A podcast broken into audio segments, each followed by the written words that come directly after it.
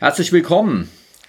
Und da sind wir wieder bei Klausurrelevant. Jetzt, äh, ich weiß nicht, ob es eine Unglückszahl ist, Nummer 13, 13. Folge. Mhm. Mein Name ist Guido Ritter, ich bin äh, Professor hier am Fachbereich Ökotrophologie und Facility Management, beschäftige mich hauptsächlich mit Produktentwicklung, gesunder Ernährung und äh, Nachhaltigkeit und sitze wieder mal zusammen mit Wieland Buschmann. Ich bin Ökotrophologe und arbeite als äh, Qualitätsmanager in einer Kaffeerösterei hier in der Nähe in Altenberge. Genau. Genau. Äh, über Kaffee haben wir schon gesprochen. Beim letzten Mal ging es um Wein. Ähm, diesmal wird es äh, darum gehen, äh, äh, wie es denn kommt, dass wir essen, was wir essen. Gelernt ist gelernt, heißt die Folge. Oder die ersten zehn Gläser waren widerlich. Äh, so ist es uns wahrscheinlich allen gegangen. Ja, auf jeden Fall. Und bei mir ist es, bei mir ist es gerade sogar auch so, dass ich direkt äh, aus eigenen Erfahrungen berichten kann, weil ich einen kleinen Sohn habe, den Janusz, der ist jetzt äh, fast anderthalb und das ganze letzte Jahr drehte sich quasi nur darum, zu beobachten, wie entwickelt er einen Geschmack für verschiedene Dinge, wie lernt er Essen kennen. Mhm. Und das ist höchst spannend, so wie so, so ein kleiner Mensch damit umgeht. Also du lernst jetzt sozusagen das, was äh, wir auch in Sensorik oder was ich in meinen Vorlesungen auch immer mal wieder bringe. Also gerade die ersten Jahre sind ja äh, entscheidend, prägend für das, was wir und wie wir uns nachher ernähren. Äh, haben auch einen Einfluss, äh, wie unser Körper sich entwickelt tatsächlich. Mhm. Also das ist einer der Prädiktoren sozusagen, äh, ist ähm, gerade zwischen zwei und sechs Jahren das Körpergewicht. Also wenn ich da massiv übergewichtig bin zum Beispiel, dann ist das ein, ein äh, mit hohem Wahrscheinlichkeit habe ich das dann auch im Erwachsenenalter. Mhm. Also ähm, äh, es hat was mit gesundem Lebensstil zu tun, was in den ersten Jahren geprägt ist. Ja, aber auch der Geschmack wird natürlich geprägt in den ersten zehn Jahren. Ähm, bevor wir einsteigen, die Idee heute kam von Tobias Engelmann. Vielen Dank dafür, äh, dass wir uns mit diesem Thema äh, so ausgiebig heute beschäftigen können. Was ist passiert? Ähm, ich würde gerne von zwei Dingen berichten. Zum einen äh, äh, habe ich tatsächlich jetzt an einem Wettbewerb äh, oder nehme ich noch teil an einem Wettbewerb. Äh, der heißt I'm a Scientist, ähm, Get Me Out of Here. Äh, mhm. Und zwar ist das ein Wettbewerb, wo ich jetzt teilnehme als Wissenschaftler, wo Schüler ganze Schulklassen mit mir oder auch mit, also es sind insgesamt 17 Wissenschaftler mhm. in Deutschland äh, chatten können, also so ähm, halbe Stunde Fenster dann vereinbaren können, mhm. wo die Lehrer die Schüler dann vorbereiten drauf. Es geht um das Thema Nachhaltigkeit insgesamt, bei mir natürlich um nachhaltige Ernährung. Und äh, jetzt äh, in 14 Tagen, äh, in diesem Zeitraum, wo wir jetzt gerade die Hälfte so rum haben, ähm, werden da verschiedene Termine gemacht. Äh, sind jetzt bei mir, glaube ich, an die zehn Termine, die ich jetzt mache, so immer halbe Stunde Blöcke.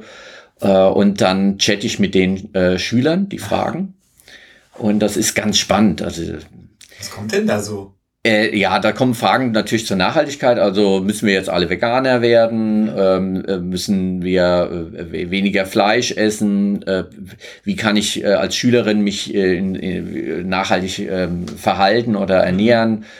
Also viel um, um Ernährung geht's. Ähm, und um Nachhaltigkeit, aber spannenderweise auch so sehr persönliche Fragen. Also mhm äh, warum mache ich den Job, den ich mache? Mache ich ah, den ja. gerne? Mhm. Äh, wie verdient man bei dem Job? Ach, äh, wie so, kommt man also. überhaupt dazu, Wissenschaftler zu werden?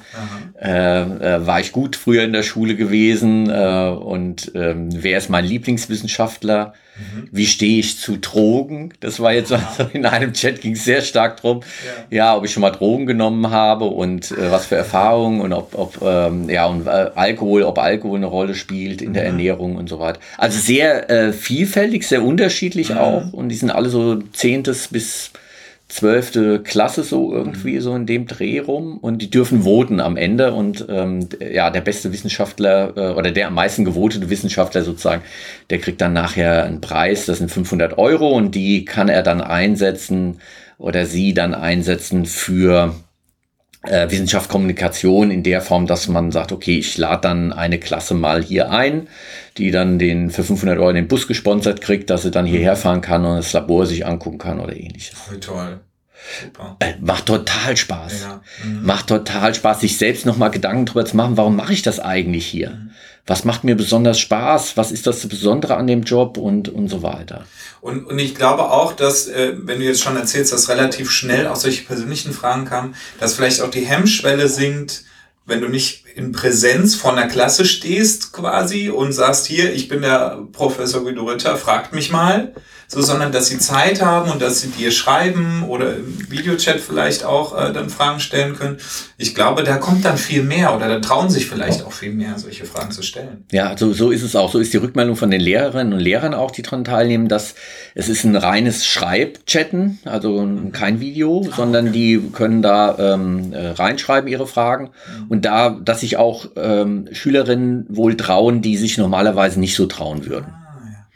Und äh, also äh, ich finde es eine sehr spannende Art der Kommunikation, weil über dieses, äh, und da passiert ja ganz viel innerhalb von einer halben Stunde. Also ich weiß nicht, das sind so 15 Fragen, auf die man dann so, ohne auf die Rechtschreibung zu achten, ganz schnell antwortet und, äh, und äh, das geht so hin und her dann so mhm. Ping-Pong-mäßig und ähm, aber sehr angeregt und sehr intensiv äh, äh, und, und die halbe Stunde ist fix rum.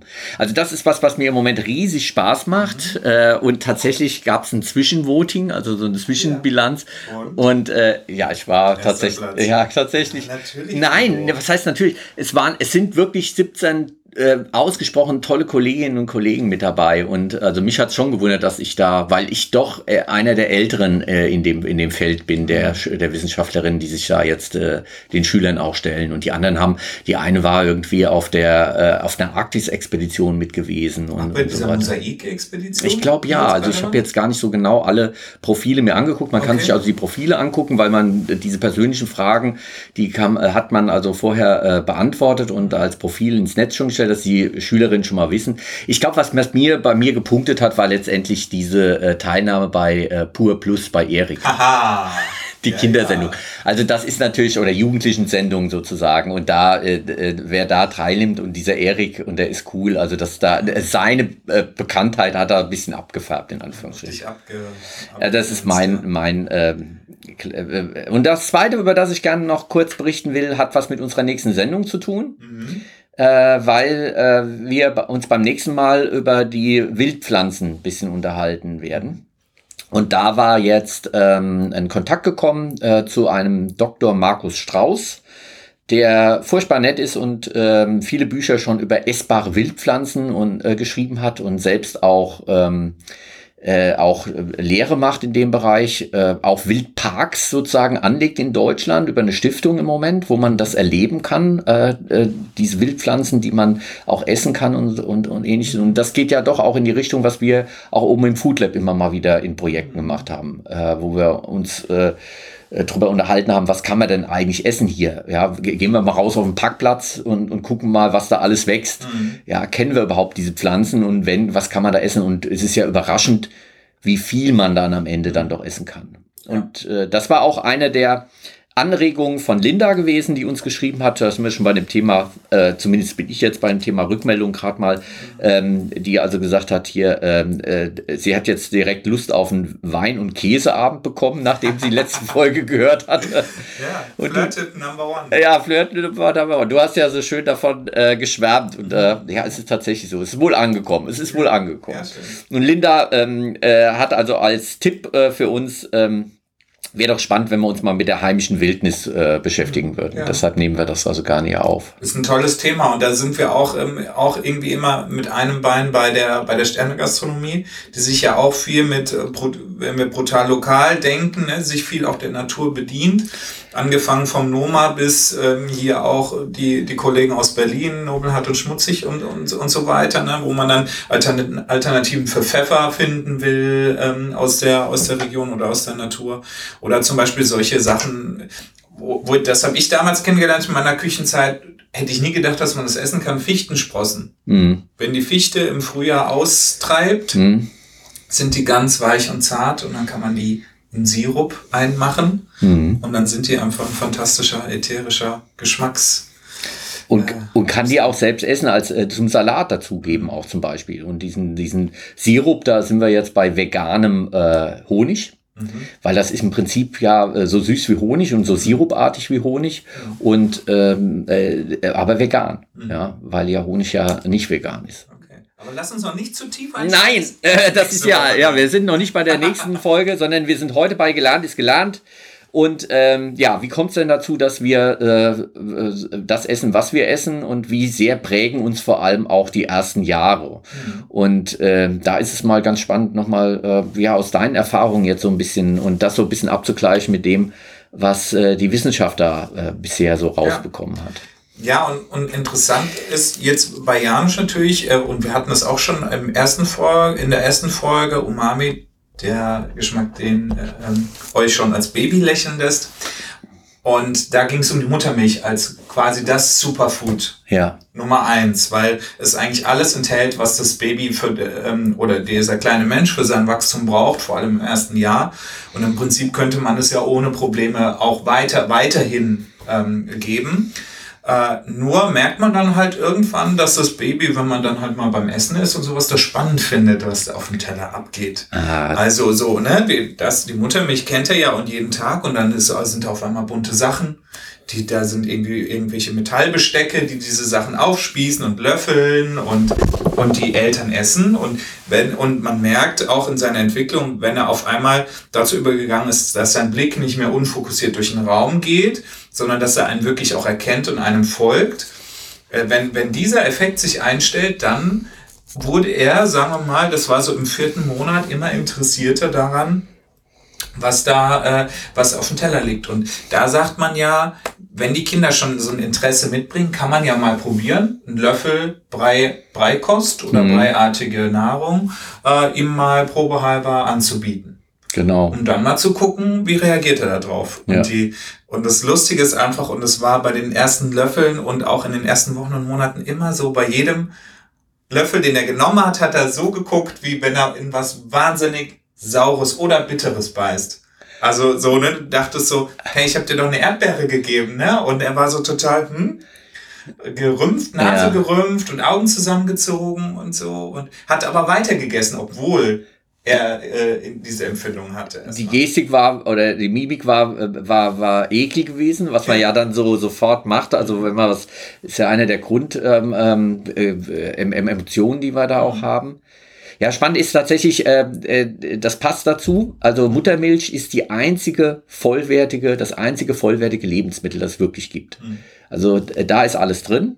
Wenn wir weggehen von der Muttermilch, müssen wir eine vollwertige Ernährung und nicht nur ein Lebensmittel, sondern eine vollwertige Ernährung bringen. Also mhm. ausgewogen, vielfältig. Wir sind Allesesser und müssen dann sozusagen ähm, äh, tatsächlich die Welt entdecken, weil wir haben ja nur die Grundgeschmacksarten, die angeboren sind und alles andere ist ja erlernt je nachdem, was halt äh, verfügbar ist äh, an dem Platz auf der Erde, wo wir gerade sind. Und das ist in der Arktis anders als äh, in, äh, in der Sahara und bei uns wieder anders als in der Mongolei. Mhm. Und ähm, ja, es spielen die Eltern natürlich eine, eine enorm große Rolle. Eine enorm große Rolle. Und was ihr vormacht, äh, das will er auch nachmachen. Also diese Neugierde und dieses neue Ausprobieren, ähm, bis zum gewissen Grad ist das auch mit angelegt. Mhm. Wobei man, man spricht dann von Neophilie und Neophobie, also neues Lieben mit Neophil ist neu liebend, Neophob neu ähm, Angst vor Neuem. Äh, da, das schwankt so ein bisschen in den ersten Jahren und äh, äh, weil wir in den ersten Jahren auch ganz stark äh, zwischen zwei und, äh, sagen wir mal, acht Jahren äh, sehr neophob auch äh, eingestellt sind als, als Menschen. Äh, und dann muss äh, die Eltern dann tatsächlich äh, auch erstmal, hm, guck doch ich, hm, lecker, hm, du auch, ja, also dieses mhm. Vormachen, Vorbild sein, äh, prägt da ganz, ganz enorm.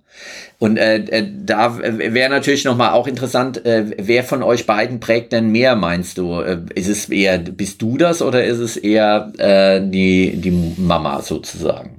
Also in den, in den ersten Wochen und Monaten, da war ich auch in Elternzeit, da waren wir beide halt auch eben da. Mhm. Also war es relativ ausgeglichen, sage ich mal. Beziehungsweise als ähm, Janusz noch gestillt wurde, war ich eigentlich abgemeldet, was die Ernährung angeht, erstmal. Mhm. So, und ähm, dann ist natürlich schön, oder als Vater freut man sich dann, wenn man dann partizipieren kann und auch mal dem Kind das geben kann, was es braucht. Also letztendlich mhm. es hat Hunger und ich gebe ihm Nahrung. Mhm. Das war für mich auch, als ich das erste Mal das Fläschchen gegeben habe. Ne? Mhm. Äh, war einfach toll, so, ne, weil du merkst, okay, du kannst äh, diesem Kind einfach genau das Richtige tun in dem Moment. Mhm. Und dann ist halt ist halt einfach total spannend, wenn man dann in die Breikost wechselt. Und das ist ja, ähm, da gibt's ja keinen Cut und so, jetzt höre ich auf zu stillen und jetzt gibt's nur noch Brei, sondern das ist ja so ein, ein, ein, Über, ein sanfter Übergang. Ne? Es wird noch viel gestillt und es wird immer nur so ein paar Löffel äh, gegeben.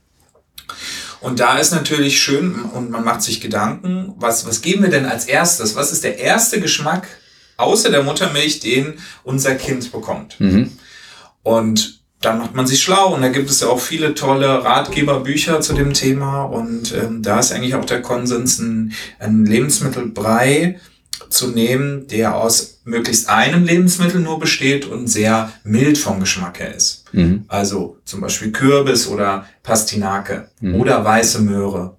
Das sind, äh, das sind so, ähm, das sind so Gemüsearten, die so möglichst mild sind, damit das Kind nicht direkt überfordert ist von einem von einem Überangebot an, an Geschmacklichkeit. Das Interessante ist nämlich gerade bei der Pastinake, das ist so das beliebteste mhm. Anfangsgemüse, ähm, ist es so, dass auch ähm, dann Mütter und Väter, junge Mütter, dann anfangen selbst, wenn sie sich selber, also es ist jetzt zwar ein kleines anderes Thema, aber wenn sie sich selber nicht biolog mit biologischen Lebensmitteln ernähren, dann in Bioladen gehen. Für den Kleinen, nicht für sich oder für die Kleine. Und äh, gehen dann dahin und suchen Pastinaken. Mhm. Und dann kann es halt sein, Pastinaken ist ein Wurzelgemüse, ist stark zu verwechseln mit der Petersilienwurzel, mhm. die fast haargenauso aussieht. Vom, vom, also frisch äh, genauso aussieht. Genau. Und äh, im Brei dann wahrscheinlich auch. Ich meine, die sind beide hell. Genau. Äh, ja. Und sie sind, stehen auch meistens als Körbe übereinander im Regal. und wenn man den Fall hat, dass die Petersilienwurzel über der Pastinake ja. steht und da rollt man was runter, kann man die im schlimmsten Fall nicht mehr unterscheiden und dann nimmt man mal ein bisschen Petersilienwurzel mit und macht ja. da den ersten Brei draus. Und dann wird man äh, wahrscheinlich auch so eine neophobe Reaktion äh, bekommen, ja. weil das einfach zu, die, die Petersilienwurzel an und für sich hat zu viel ätherische Öle, die äh, dann so ähm, unangenehm sein können für das Kind, dass es äh, den Brei verweigern kann. Mhm. Und ähm, ganz einfacher Trick ist, wenn man jetzt eben äh, junge Eltern ist und man geht da und man sucht die Pastinake, man kann sie einfach unterscheiden und zwar an dem Strunk, wie der Strunk ähm, am Gemüse ähm sich darstellt. Bei der Pastinake ist es wie so ein gewölbter Rand und der Strunk liegt so ein bisschen innerhalb der mhm. Pastinake. Und bei der Petersilienwurzel ist es so wie bei einer Möhre oben dran. Ja, nach außen gestülpt. Genau. Mhm. Das ist der, die einfachste Sache, womit man da. Ja, weil sonst unterscheiden die sich kaum, ja, das mhm. ist äh, wahr. Ja, ich weiß gar nicht, wie, wie wir bei uns äh, angefangen haben. Ich glaube, wir haben mit Möhre und Möhre und Kartoffeln hatten wir mhm. angefangen. Also Pastinake war da, äh, als äh, Hans und Pauline so auf die Welt kommen, sind noch nicht so so großes Thema gewesen. Aber es ist natürlich schön, wenn man dann als, als Vater auch Versorger sein kann mhm. und das äh, sozusagen auch die Bedürfnisse äh, da stillen kann, äh, die vorher die, äh, die Mutter äh, dann über die Muttermilch dann erstmal nur gemacht hat oder wenn man das Fläschchen das erste Mal gibt. Ähm, das ist dann schon ganz, ganz aufregend. Ja, und, und äh, schönerweise, was ich beschrieben habe, mit dem auf einmal jetzt Bio kaufen vielleicht sogar, also bei ja. uns, wir haben auch vorher schon Bio gekauft, aber äh, weiß, welcher Effekt sich auch anstellt, wenn man dann anfängt, wenn Pastinake klappt und Möhre klappt und so und man weitergeht, auch mal so ein bisschen experiment, äh, experimenteller wird, mal Brokkoli mit reingibt oder so, ne, solche ja. Sachen, ähm, dann merkt man selber auch, okay, ich kaufe jetzt für den Brokkoli, aber für mich auch. Ja. Also er nähert sich das, das eigene, die eigene Mahlzeit, die man als Erwachsener zu sich nimmt, schon fast der des Kindes auch an, nur in ja. anderer Form. Ja. Weil das dieses Vormachen, dass es selbst ist, du kannst dem Kind nicht was äh, zu essen machen und nicht selbst äh, mhm. probieren oder nicht selbst essen. Das ist ganz schwierig, weil das Kind natürlich genau guckt, was machst du? Mhm. Ja, und wenn du was machst, dann will es das nachahmen, da will es auch haben und auch äh, so äh, tun. Und äh, auch interessant, wie du schon sagst, dass die Geschmacksexplosion, die sozusagen in einer äh, Passinake schon stecken kann mhm. oder dann später in der Möhre, wenn man es erste Mal wahrnimmt. Ja, also wie viel Aroma und wie viel ähm, Information schon in, äh, in so einem banalen Ding wie in der Möhre irgendwie drin ist. Ist mhm. also ist nochmal ganz äh, spannend zu machen. Habt ihr denn äh, äh, das selbst gemacht, ähm, äh, zubereitet oder ja. äh, wie, wie läuft das bei euch ab? Das ist ja bei, bei, jungen, äh, bei jungen Eltern oder auch Eltern im Generellen auch immer so, am Anfang ist man da sehr motiviert. Ja. Ich mache das alles selber. Ja. In der Elternzeit, wenn beide da, äh, daheim sind, ist auch kein Problem. Ja. Man braucht guten Mixer und dann kann man das auch alles selber machen. Haben wir auch gemacht. Wir haben dann später auch den Fleischbrei oder die Fischbreis, die dann ähm, voranschreitend mit dem sechsten Monat, siebten Monat kommen. Die haben wir auch selber gemacht und irgendwann haben wir dann gemerkt, okay, bei mir war die Elternzeit vorbei, wieder angefangen zu arbeiten irgendwann ist es halt einfach zu viel Zeitaufwand. Mhm. So, und, ähm, und, und dann sind wir tatsächlich auch immer wieder auf Gläschen ausgewichen, muss man sagen. So, ja. ne? Am Anfang so motiviert, aber irgendwann merkt man, okay, die Gläser, die sind auch von sehr guter Qualität, in Bio-Qualität, die mhm. schmecken auch gut, wir probieren die dann auch selber. Ähm, und äh, Meistens ist es vielleicht sogar auch so, dass die Vitaminen schon zubereitet werden, als das, was man selber zu Hause macht. Da verkocht man mal was oder so, ne? Mhm. Und dann ist eigentlich das Gläschen sogar ähm, vom Gesundheitswert äh, hochwertiger. Mhm. Also interessant, weil äh, tatsächlich einige, äh, auch bei uns Studierende, ähm, Angst haben, äh, selbst brei zu machen für ein Kleinkind. Mhm. Man könnte ja was falsch machen. Ja, also äh, die Prägung auf Gläschen und dass Gläschen die sichere Variante sind und äh, dass man ja auch das Gläschen gibt. Also es war bei uns noch äh, vor 20, 30 Jahren noch, noch mehr ausgeprägt. Das also äh, selbst machen, äh, um Gottes Willen, das macht man eigentlich nicht selbst, ja, weil äh, du, du kannst nur sicher sein, wenn es aus dem Gläschen kommt, so nach dem Motto. Mhm. Ähm, das hat sich bisschen gedreht. Also heute ist es so, dass man zumindest am Anfang das noch macht, aber dann auch sehr schnell merkt, ähm, ja, man muss sehr viel Vorbereitung machen, sehr viel schon äh, fertig machen, einfrieren und so weiter. Äh, und da hilft dann so Sachen wie, äh, ja, jetzt mal einen Markennamen nennen, Thermomix oder sowas, äh, schon enorm. Also das habe ich jetzt äh, und haben wir auch ge gemerkt bei Studien, dass also diese, mh, äh, diese Gelinggarantie und die mhm. Zubereitungsart, äh, gerade bei diesen Art von Geräten für junge Familien eine deutliche Entlastung ist. Ja. Und, und vor allem auch diese, diese Kombi-Varianten auch mit, mit, mit solchen Dämpf- äh, ja. Dämpfmöglichkeiten, weil gerade wenn wir im Bereich mit, mit äh, Fleischkost, also mit, mit, mit Rindfleisch, Zugabe oder Huhn oder Fisch gehen, dann dürfen die Sachen ja auch nicht angebraten sein und die dürfen auch nicht gewürzt sein. Und um mhm. den, äh, den, den Vitaminerhalt und, äh, zu erhalten und äh, den, dieses äh, tierische Produkt trotzdem zu garen, nimmt man meistens das, die Dampfgarfunktion ja. dafür. Ne? Ja. Und es muss ja auch gar nicht es soll auch gar nicht äh, intensiv schmecken. Man, ich habe dann mich immer ertappt, wie ich jetzt gerne noch eine Prise Salz reinmachen würde. Ja, ja. So, ne? Man soll es aber halt einfach in den ersten Monaten nicht würzen, ja. weil das auch schon zu viel ist für das Kind. Das ist, hat schon genug damit zu tun, jetzt die verschiedenen Gemüsearten dann zu schmecken und vielleicht mal eine Nudel, mit, äh, die da mit reinpüriert ist oder sowas. Ja. Ja, und Brei, das ist so das erste, mit dem wir konfrontiert werden nach der Milch, die auch so die äh, Struktur hat. Wobei äh, auch interessant ist, Brei ähm, die, die Folgekost in Deutschland äh, oder auch äh, Milchersatzprodukte, ähm, äh, Produkte, wenn jetzt also die Muttermilch nicht vertragen wird oder keine ausreichend da ist oder sonst wie, dann äh, ist es spannend, dass das bei uns äh, hier in Deutschland alles sehr breiig ist mhm. von der Konsistenz. In Italien ist das viel dünnflüssiger. Mhm. Also, äh, und da äh, habe ich mich mit Joachim Gardemann drüber unterhalten bei uns, der dann als Kinderarzt sagt, ja, das ist äh, für die Mütter gemacht. Die Mütter mhm. ähm, äh, haben das Gefühl, wenn das eine breiige Konsistenz hat, werden die Kinder äh, schneller satt oder besser satt, mhm. als wenn es zu flüssig ist. Obwohl ja die Muttermilch ähm, wässrig flüssig ist. Ja. ja. Mhm. Ähm, haben wir da bei diesen ähm, Ersatzprodukten äh, äh oder äh, Ergänzungsprodukten dann häufig eine sehr breiige Struktur. Ja. Aber das ist nicht in allen. Das ist also auch kulturell geprägt. Mhm. Äh, ja, Brei ähm, äh, äh, ist für uns immer und äh, wird auch über lange Zeit gewohnheitsgemäß so eine Sicherheit Sicherheitskonsistenz ähm, behalten. Also mhm. Kinder mögen es Brei, klar, weil sie keine Zähne haben, um was mhm. zu kauen. Ja, aber ähm, sie mögen auch glatt äh, später dann als erstes bei Nudeln. Ja, mhm. äh, zum Beispiel Spaghetti sind deshalb so beliebt, weil sie einfach glatt sind. Ja, eine glatte Struktur. Ja, weil alles, was irgendwie stört im Mund, äh, wird dann als neophob, also ich, neues nicht äh, Angst haben davor, eingestuft. Äh, alles, was nicht äh, stückig, was, was plötzlich mhm. stückig ist oder sowas, wird erstmal abgelehnt, mhm. weil äh, dieses Breige und wenn auch interessant ist, wenn man später mal krank ist, ja, äh, und für mich also äh, dann ein schöner Grießbrei. Mhm. ja, als äh, Wohlfühl- äh, und Aufbaunahrung sozusagen, mhm. ja. Eine mhm. Brühe oder ein Brei oder sowas oder ein Pudding oder so hat viel mit, mit äh, embryonalem Sicherheitsbedürfnis mhm. sozusagen zu tun, was also da sehr gewohnt ist so. Ja. Äh, und manche kommen da von der Konsistenz auch nie weg, irgendwie ist mhm. auch jetzt. Äh, wie ist es bei euch jetzt? Ähm, mit Aufessen, ähm, äh, Teller aufessen und sowas, weil das äh, prägt auch sehr stark Gewohnheit und mhm. äh, hat viel damit zu tun, wie wir nachher mit unserem Essen auch umgehen. Äh, und es gibt ja dieses, du musst den Teller aufessen, sonst mhm. gibt's kein schönes Wetter morgen. Ja. Ja, interessanterweise, also mittlerweile ist Janusz auch so, dass er ähm, äh, eigentlich keine, keine Breikost mehr bekommt. Ja. ja. Ähm, äh, ist überwiegend feste, feste Nahrung, also eigentlich auch so ähnlich wie wir. Ja.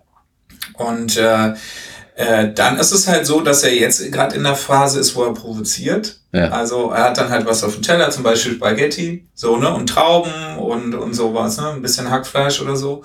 Und wenn er Hunger hat, dann isst er das auch gut, ne, und wenn der Hunger dann nicht mehr so da ist und er dann anfängt zu spielen mit dem Essen, ne, dann guckt er dich schon mal schelmisch an und dann geht die Hand mit den Spaghetti über den Tischrand und dann fliegen die auf den Boden. Ja. Und dann guckt er, was du machst. Ja. So, ne? Und was das dann bewirkt, so als so eine Handlung. Also da, da sind wir gerade dabei, ähm, dahin zu gehen, ihm, ihm klar zu sagen, dass sowas nicht geht. Ja. Also er kriegt ein klares Signal von uns, dass wir das nicht wollen. Und ähm, dann, und wenn, wenn er das nicht abstellt, quasi, dann, dann kriegt er den Teller weggenommen. Ja. So, ne? Also mit, mit Aufessen, ähm, äh, so an, an und für sich sind wir da jetzt noch nicht so weit. Wir merken dann halt einfach, dass er, äh, dass er nicht mehr essen will, dass ja, er keinen Hunger mehr hat. Äh, und, äh, und dann nehmen wir es weg und heben es auf. Fürs nächste Mal kriegt das dann nochmal. Ja. So mit was anderem noch dazu. Ja. Und ähm, aber, aber was jetzt auch spannend ist, ist, er hat die Gabel, also er entdeckt Werkzeug gerade ja, und er isst sogar selbst, wenn er augenscheinlich keinen Hunger mehr hat und anfängt äh, wegzuschießen, wegzuschmeißen und man ihm dann eine Gabel gibt, dann isst er weiter. Ja. Weil das für ihn anscheinend mehr Spaß macht, dann auch ja. da rauszufinden, hey, ich piek's das auf, ich drück mal doller, ich drück mal weniger doll, ne? Und ja. für das zum Mund und arme, ahmt quasi uns auch nach bei dem, bei dem Essen. Ja. Also äh, Gabel ist da auch ein sehr gutes Tool, da ihn dahin zu kriegen, dass er ein bisschen mehr isst. Ein bisschen mehr isst, ja. Weil dieses äh, Aufessen, das ist ja so, wo, wo äh, viele mit aufgewachsen sind, du musst aufessen, sonst gibt es kein schönes Wetter, ja. Mhm.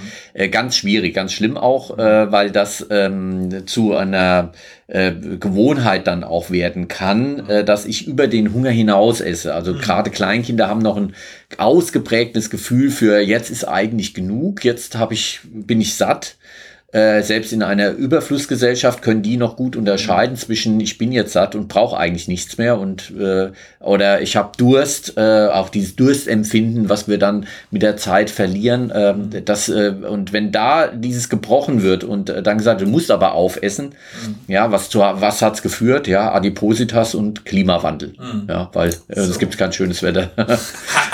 ja, das war das ist der Effekt. Also ähm, diese Regeln so vorzugeben, dass man da ähm, sagt, du musst aber, äh, hilft und hilft auf keinen Fall. Noch schlimmer ist belohnen mit, mit Essen als Gewohnheit. Ja, dass das also hier, dir geht's ja nicht gut und dann äh, kriegst du jetzt ein Stück Schokolade oder sowas, also was gerade Großeltern oder sowas machen. Äh, weil das ja mit dem Belohnungssystem, gerade die Sachen, die dann gegeben werden, mit dem Belohnungssystem verbunden ist und da sowieso schon oben rein knallt, äh, was süß und, und fett und leicht salzig ist, ähm, verstärkt das noch.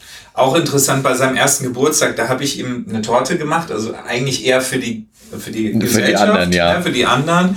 Und dann haben meine Eltern gesagt, ja, gib ihm doch da was von der Torte. Und dann habe ich erst gesagt, hm, nee, so so viel Zucker. Und dann habe ich mir auch eigentlich gedacht, sonst kriegt er ja sowas gar nicht. Und, und an seinem Geburtstag kann er doch mal ein kleines Stück. Ja. So, ne? Und das hat er auch, das fand er auch richtig gut. Das ist natürlich auch schön. Ich habe die selber gemacht, er mag die.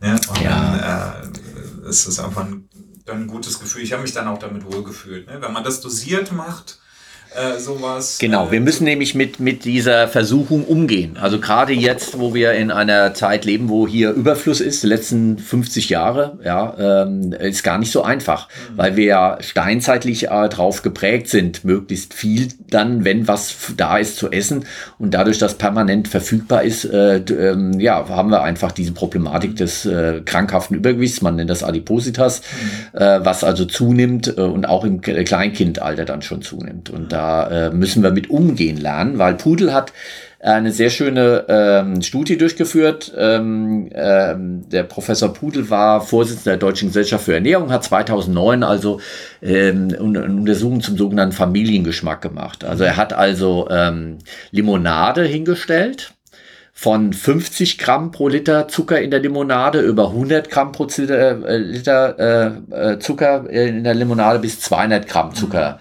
pro Liter. So, und die normale Limonade hat 100 Gramm äh, Zucker pro Liter ungefähr. Das ist so eine typische Limonade, wie so Apfelsaft auch, wie typische Säfte. 50 ist dann eine Schorle, aber 200 Gramm äh, Zucker pro Liter, das ist dann so ähm, richtig fies süß. Das mhm. ist also so, und dann hat er ähm, Kinder eingeteilt in zwei Gruppen, und zwar eine Gruppe Kinder, die nie nie was Süßes bekommen haben, die also ähm, restriktiv, nennt man das, aufgezogen worden sind und durften nie was Süßes essen. Mhm. Und dann gab es eine Gruppe Kinder, die ähm, immer, wenn sie gefragt haben, auch was Süßes bekommen haben. Ja.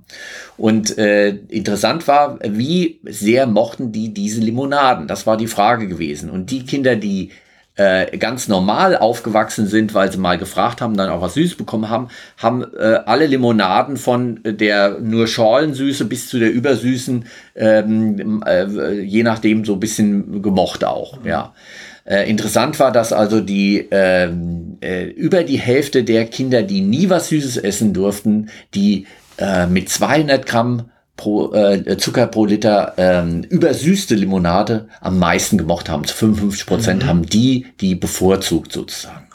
Ja, also wenn du mit äh, Verbot arbeitest äh, äh und äh, da nicht umge umgehen lernst mit solchen mhm. äh, Versuchungen auch, dann kann das leicht in extremer ausschlagen. Mhm. Das sehen wir bei Gesellschaften, die, äh, ob das jetzt Alkoholverbot ist oder Sexverbot ist, äh, Brüderie in, in, in Amerika, mhm. ja, wo also das auf keinen Fall erlaubt ist, äh, aber dann, wenn es erlaubt ist, dann wird dann bis zum Augenstillstand oder bis zur ja, äh, äh orgienmäßig mhm. sozusagen damit umgegangen. Also äh, wir müssen, äh, und das ist Teil der Genuss, ähm, Theorie und auch der Genussforschung. Wir müssen mit Genuss äh, umgehen lernen. Also das ist ganz wichtig, dass wir diese Grenzen austesten, dass wir damit umgehen lernen. Das heißt nicht, dass es permanent verfügbar sein soll.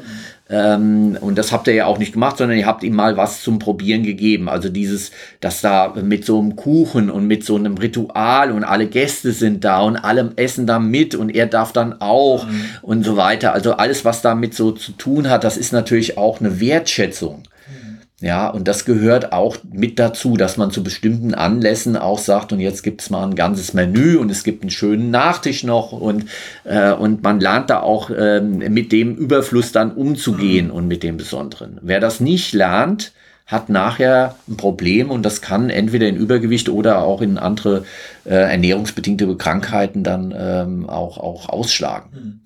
Deshalb früh anfangen, und das macht er ja richtig, äh, dass man damit umgehen lernt, dass man selbst entscheidet, anfängt selbst zu entscheiden, wie viel ich auf dem Teller haben will ähm, und, und, äh, und die Dinge und auf keinen Fall mit Verboten und noch äh, weniger halt mit ähm, Bestechung sozusagen dann äh, arbeiten. Und, und noch ein toller Effekt, der sich dann einstellt, ist zwar in der, Kita, er geht jetzt auch in die Kita seit ähm, ähm äh, drei Monaten, und da merkt man dann, wenn er in Gesellschaft seinesgleichen ist, dann ist er auch anders als ja. zu Hause. Ja. So, weil, weil irgendwie, man sieht sie dann auch immer von draußen äh, oder in der Eingewöhnungsphase habe ich das auch gesehen, da sitzen die dann alle auf ihren kleinen Stühlen um den Tisch herum ja. und so und es ist wahnsinnig spannend, was die anderen alles essen. Ja. Und man isst selber aber halt auch, weil man alles nachmacht. Ja. So, ne? Oder man bedient sich auch mal beim Nebenmann oder bei der Nebenfrau. so, ne? Und das ist total, total niedlich. Und da merkt man halt auch, dass ähm, Essen Gesellschaft ist, Gesellschaft bedeutet. Ja, und da spielt die Peer Group, so nennt man das, eine große Rolle. Also die, äh, die prägende Gruppe drumherum. Also am Anfang sind das die Eltern, klar, aber sobald das mit Kita losgeht, es, es tut auch ein bisschen weh, weil plötzlich äh, orientieren die sich nach anderen Personen, mhm. ja. Und ähm, äh, die wird dann wichtiger und wichtiger, ja. Und äh, kein Kind der Welt würde Kaffee trinken und sagen, oh, das ist aber lecker, ja. Oder ein Glas Wein nehmen und sagen, ach, das ist aber äh, jetzt ein spannendes Getränk, die, das ist alles eklig erstmal, ja. Aber wenn dann die Kumpels sagen, hier, Bier schmeckt nicht, aber hier, du musst, weil das ist cool, Ja, und dann fängt man an, auch Dinge zu probieren, die vielleicht bitter sind mhm. oder ja, ähm, zu sauer oder äh, scharf oder oder ähnliches, ja. Äh, da können wir uns dran gewöhnen, an, auch an Geschmäcker, die wir eigentlich als Kinder erstmal ablehnen, die dann aber dann über die Peer Group dann plötzlich kommen, weil der nebendran ist es ja auch und das scheint ja mhm. irgendwie dann interessant zu sein, dass man das macht. Man will da, dazugehören. Also es hat viel mit Gruppenbildung, sozialem Verhalten dann zu tun. Und nachher viel mit Gewohnheit. Was in den ersten sechs Jahren passiert, prägt unseren Geschmack, auch unseren mhm. Lieblingsgeschmack. Ja, ähm, ich weiß nicht, wie bei dir ist äh, dieser Familienlieblingsgeschmack. Hast du, äh, ist da einer bei euch so in der Familie geprägt, wo du sagst, also da gibt's einen Kuchen oder eine, ein Mittagessen äh, oder irgendwas, wo dann, wenn du nach Hause kommst, dann äh, freust du dich schon drauf, weil dann macht die Mama folgendes. Bei, bei meiner Oma, also immer bin ich zu meiner Oma äh, gegangen, ja. das war viermal im Jahr, aber die haben nicht so nah gewohnt, ja. die haben in Heilbronn gewohnt. Und da gab's tatsächlich Miracoli. Ne?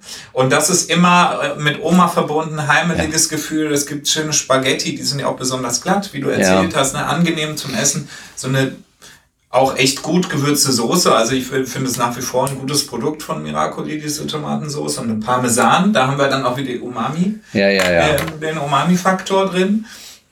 Und das ist einfach total... Äh, Wobei in der neuen Miracoli, ich glaube, die haben den Parmesan rausgeschmissen. Ach, echt? Ja, ich glaube, ah, ja. der ist gar nicht mehr mit dabei. Ja, Mann weil die ja Kosten sparen irgendwie. Also ich glaube auch die Qualität ist nicht mehr wie früher. Ja, okay. Also äh, das war so das erste. Kinder konnten ja auch dann das erste Mal selbst kochen. Also dieses mhm. Miracoli selbst die Tomatensauce machen ja, ja. und so weiter, die drei vier Zutaten zusammenzubringen. Mhm. Äh, äh das ist äh, ganz spannend. Äh, und sie es selbst machen auch. Also mhm. das ist auch etwas, was äh, in den ersten Jahren wichtig ist, dass die Kinder lernen, auch mal mitzuhelfen. Und wer das ganz ausgeprägt macht, ist Kobe im Moment. Mhm. K-O-B-E. Wir werden das auch verlinken. Also das ist im Moment ähm, äh, ein, auf Instagram der Renner schlechthin. Ach, dieser kleine Junge, ne? Dieser, der alles macht. Genau, dieser kleine Junge. Ein Jahr, jetzt äh, glaube ich zwei Jahre alt und äh, Kobe, äh, Chef Kobe heißt irgendwie diese ja. Instagram-Ding und äh, der äh, kocht dann selbst und macht und so weiter. Ist also mhm. ganz spannend. Ja. Ähm, du hast uns aber auch was zu essen äh, ja, mitgebracht. Frühstück, Guido. Wir sitzen ja heute mal früh zusammen und ich dachte mir, jetzt aus gegebenem Anlass habe ich mal ein paar Gläschen für dich dabei. Herrlich. Und jetzt ist doch mal spannend. Also wir haben drei Gläschen und wir fangen an. Fühl dich mal gedanklich in deinen vierten Lebensmonat zurück. Okay. und wir starten nämlich mit Pastinake. 100% ohne Salzzusatz. Gut. Ach, herrlich. Aber das riecht auch ein bisschen nach äh, Apfel, oder? Ist das reine Pastinake? Ja, das reine mm, Pastinake, reine ohne, Pastinake. Äh, ohne Salzzusatz. Ja. Mhm. Schauen wir mal. Hm. Gott, das schmeckt ja nach gar nichts, gern. Aber es riecht ja apfelig, ein bisschen säuerlich, würzig, irgendwie eigentlich. Ja. Aber ist nicht viel los. Süß, süßlich? Süßlich, also es ist, äh, ich, ich hätte jetzt, äh, äh wenn du mir so hingestellt hättest, wäre ich noch nicht gleich auf Pastinake mhm. gekommen. Hätte ich gesagt, ja, nicht so süßer Apfel irgendwie. Mhm. Ja, ähm, dem, ein bisschen die Säure auch fehlt, weil es ist also säurearm, das Ganze. Die Konsistenz ist halt ein bisschen cremiger mhm. und nicht so musig wird es wie bei Apfelmus. Ja, okay, kann man machen. Mhm. Ja, ist halt geschmacksarm, ja. weil äh, tatsächlich äh, für Kleinkinder das eine Überforderung darstellt. Mhm. Äh, und wenn wir merken, wenn wir sowas mal wieder probieren, wie äh, intensiv tatsächlich diese, diese verschiedenen Geschmäcker und so weiter dann auch ähm, eigentlich sind, mhm. ja, irgendwie überladen mittlerweile, auch das ist, was wir so, mhm. so essen, wenn ja. wir uns dran gewöhnen. Herrlich, Pastinake, okay. reine Pastinake. Damit starten viele Kinder ihre, äh, ihre Geschmacksentwicklung. Ja. So, und dann gehen wir mal weiter. Du hattest ja auch schon gesagt, Grießbrei ähm, verbindest du auch positiv. Wir haben jetzt hier mal ein, äh, ab dem sechsten Monat ein Abendbrei. Ja. Gute Nacht heißt der. Sieben Korn. Da sind also, äh, was ist alles drin? Vollkorngetreide, Weizenflocken, Maismehl, Hafermehl, Gerstenmehl, Dinkel, Dinkelmehl, Roggenmehl. Ist ja. drin. So. Und Deswegen gibt man gerne solch einen ähm, auch ballaststoffreichen Vollkorn-Getreidebrei abends, weil dann die äh, Kinder länger satt sind und nicht so schnell ja. eine Milchnahrung in der Nacht noch brauchen, nicht so schnell wieder wach werden. Ja. Konsistenz äh, deutlich jetzt dick, breiig, puddingartig, ja, festerer Pudding, viel Getreide, wenig süß. Mhm. Ohne Zuckerzusatz steht ja extra noch drauf. Ja. Ja. Sehr spannend. Aber vom Mundgefühl total angenehm. Ja. So, ne? Das ist ja. glatt, cremig. Sehr schön. Mal wieder, also so lange nicht mehr äh, so wenig süß äh, bei so einem Brei gegessen, ja. Wenn ich, merke ich dann, wie viel Zucker ich dann immer auch dazu tue. Ja, aber wie du auch gesagt hast, das ist dann alles anerzogen. Diese hohen Mengen von Zucker dann letztendlich in den Lebensmitteln, die wir, die wir auch gewohnt sind das merkt man dann erst wieder, wenn man, wenn man mal so an die Anfänger zurückgeht. Vielleicht. Genau, ja, und es ist halt äh, dieser, dieser isolierte Zucker, den wir da immer wieder uns ähm, auch einverleiben. 100 Gramm pro Tag äh, liegt das im Durchschnitt im Moment. Ähm, äh, war eigentlich nie so in der Natur verfügbar gewesen. Ja, also äh, süß gab es nur, wenn die Früchte reif waren. Und äh, reinen Zucker gab es ja nicht. Es gab bisschen Honig. Da haben mhm. schon früh die Menschen auch die Bienen äh, abgezapft und haben da sich den Honig geholt. Aber äh, ansonsten reinen Zucker äh, mhm. gibt's erst seit ähm, 200 Jahren mit äh, der industriellen Revolution, ja. dass, dass wir also äh, Zucker so äh, verfügbar haben. Und wir sehen, wie sehr wir uns da schon dran gewöhnt haben, ja, ja wenn wir mal wieder jetzt mit, mit sowas essen. Also Tipp für zu Hause, holt euch doch mal wieder ein Babybrei und checkt mal eure Zuckertoleranz oder so euer, ne, euer Erwartung an, an Süße. Genau, also das ist äh, äh, sowieso äh, zu, zu Hause auch ähm, der Tipp mit den Kindern. Äh, die Kinder äh, probieren lassen immer, ist auch ein ganz wichtiger Tipp. Also weil äh, Kinder, du hast vorhin schon gesagt, dann auch ähm, irgendwann äh, äh, so werden, dass sie sagen, nee, äh, ich will nichts Neues probieren und äh, das schmeckt mir nicht. Mhm. Äh, bis zu neunmal probieren lassen. Äh, immer wieder, äh, wenn sie es nicht wollen, okay, mhm. ja, dann halt nicht aber äh, immer wieder mal was Neues probieren lassen und irgendwann dreht sich das dann durch mhm. dieses häufige Probieren dann auch. Mhm. Oder zumindest wird die Erfahrung abgespeichert. Das ist ja auch schon mal wichtig für, ähm, für später, dass man nicht auf einzelne Lebensmittel sich äh, konzentriert und zu so einem ähm, Heavy User wird. Also das äh, in, im, im Amerikanischen ist das so eine mhm. Bevölkerungsgruppe, die ähm, nur auf äh, wenige Lebensmittel äh, dann konzentriert ist mhm. und zum Beispiel jeden Tag drei Liter Cola trinken. Mhm. Jeden Tag. Ja. Jeden Tag jeden Tag. Solche Bevölkerungsgruppen gibt es in Amerika ähm, äh, und über diese einseitige Ernährung kommt es dann auch zu diesen ähm, äh, Schwierigkeiten nachher mit den ernährungsbedingten Krankheiten, Übergewicht vor allem. Mhm. Und du hast noch ein drittes Produkt. Noch einen letzten Brei habe ich und zwar, wir sind jetzt im achten Monat. Käse Macaroni mit buntem Gemüse. Ah, endlich, gut. Ja, ein, ein, eine volle, eine volle Mahlzeit. Ne? Und was ist drin? Karotten, Nudeln, Hartweizennudeln, Amaranthmehl. Hier wird auch mit geworben, natürliches Eisen aus dem Amaranth. Ja. Äh, und hier ist auch Erbsenlauch, Zitronensaft, Hartkäse ist drin, geriebener Hartkäse. So, ne? Also hier sind wir dann schon mal vielleicht ein bisschen würziger, ne? Da ähm, ist auch äh, Umami mit bei. Und es Unbedingt. ist wesentlich stückiger von der ja. Konsistenz jetzt. Jetzt fängt es also an, stückig zu werden, ähm, was also ganz am Anfang noch abgelehnt wird. Ja. Der Geschmackseindruck ist dann schon vielfältig. Mhm. Schon vielfältig, da ist ja, schon ganz viel. Schmeckt man deutlich Lauch. Lauch und ähm, ja, also ähm, äh, ganz interessant, auch noch nicht salzig. Mhm. Ja, das ist also noch äh, sehr äh, zurückhaltend, was das angeht. Auch gut so, weil auch dieser Salzgeschmack, die ähm, äh, nachher äh, äh, ins Unendliche gesteigert wird bei dem, was wir da so zu uns nehmen an Convenience-Produkten, also selbst machen, hilft. Ähm, und äh, ja, also äh, prägt, die ersten Jahre sind ganz entscheidend und äh, äh, das ist jetzt spannend, da mal zu verfolgen, wie das bei euch weitergeht. Ja. Und noch einen, einen Tipp habe ich vielleicht, weil wir, ich habe am Wochenende gebacken. Ja. Und da wollte ich für den Kleinen auch Plätzchen backen. Mhm. Und da habe ich mal so ein bisschen gesucht nach Rezepten und habe jetzt, es hört sich total unsexy an, aber zuckerlose Kinderkekse gebacken. Und das ist aber eigentlich eine tolle Sache, weil die sind wirklich sehr lecker. Sie bestehen nur aus drei Zutaten. Vollkornmehl, Butter und Bananen. Ja, also es ist nicht ganz zuckerfrei, mhm. sondern nur ohne Zuckerzusatz. Also die genau. Banane genau. bringt natürlich ja, schon eine ganze Menge, auch gerade Saccharose mit. Also mhm. Banane ist eine der wenigen Früchte, die nicht nur Glucose und Fructose als Monosaccharide hat, sondern tatsächlich auch noch Saccharose mhm. mit hat, was ja so beliebt macht sozusagen, mhm. dass es so eine runde Süße ist. Also diese ja. Bananensüße ist ja ein ganz angenehm Süße.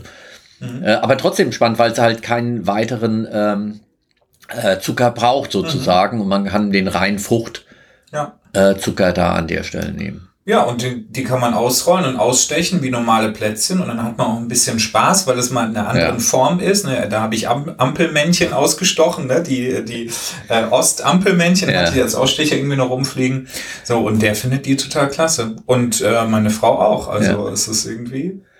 Gut, vielleicht bringst du die nächsten Mal dann mal einen mit zum genau. Probieren, wenn noch einer übrig ist. Ansonsten ähm, haben wir nicht alles besprochen, was wir besprechen können so innerhalb von, der, ne? ja. äh, von unserer Zeit, aber wir haben eine ganze Menge, glaube ich, über das gesprochen, warum wir ähm, das Essen, was wir essen, mhm. wie wichtig diese ersten Jahre der Prägung sind, äh, die dann, auf die man dann auch wieder zurückgreift, äh, sozusagen, wenn man ähm, erwachsen ist und dann wieder eigene Kinder hat und die dann auch, äh, dann erinnert man sich, äh, wenn man da äh, als Kind mitgekocht hat, wenn viel selbst gekocht worden ist und so weiter, dann fängt man auch an, dass man da diese Rezepte und das auch wieder nutzt. Mhm. Also so schließt sich der Kreis sozusagen, dass also eine Prägung ähm, äh, dessen, was ihr macht, ist eine Prägung nicht nur für die Generation Janosch, mhm. sondern auch für die darauffolgende Generation schon. Mhm. Also das ist schon äh, relativ wichtig, wie man äh, mit Kindern da am Anfang ja. äh, auch umgeht. Vielen Dank für deine sehr persönlichen Eindrücke auch. Ja. Äh, ich glaube, das war für alle spannend und interessant gewesen. Und beim nächsten Mal ähm, geht es dann um den wilden Genuss, so haben wir es genannt. Genau, wilde Früchte, wilde Kräuter, vielleicht auch Produkte von Bäumen. Ich habe auch mal nachgedacht, zum Beispiel Birkenwasser, solche Sachen. Birkenwasser, Fichtensprossen, was wir schon erwähnt hatten und, so, äh, und, und all die Produkte, die uns die Natur zur Verfügung hält. Genau, da ist ein spannender Trend und das werden wir uns angucken. Äh, wer zwischendrin noch mal eine Idee hat für einen Themenvorschlag, äh, zum Weihnachtspodcast. Ähm, da äh, sammeln wir im Moment noch. Also unter klausurrelevant.fh-münzer.de gerne nochmal uns schreiben und ihr kriegt auf alle Fälle auch eine Antwort mhm. für alle, die uns schreiben. Ähm, ja, äh, damit wären wir durch. Ja. Und genau. Lasst euch schmecken, noch einen schönen Tag und äh, bis zum nächsten Mal. Ja, bis dann.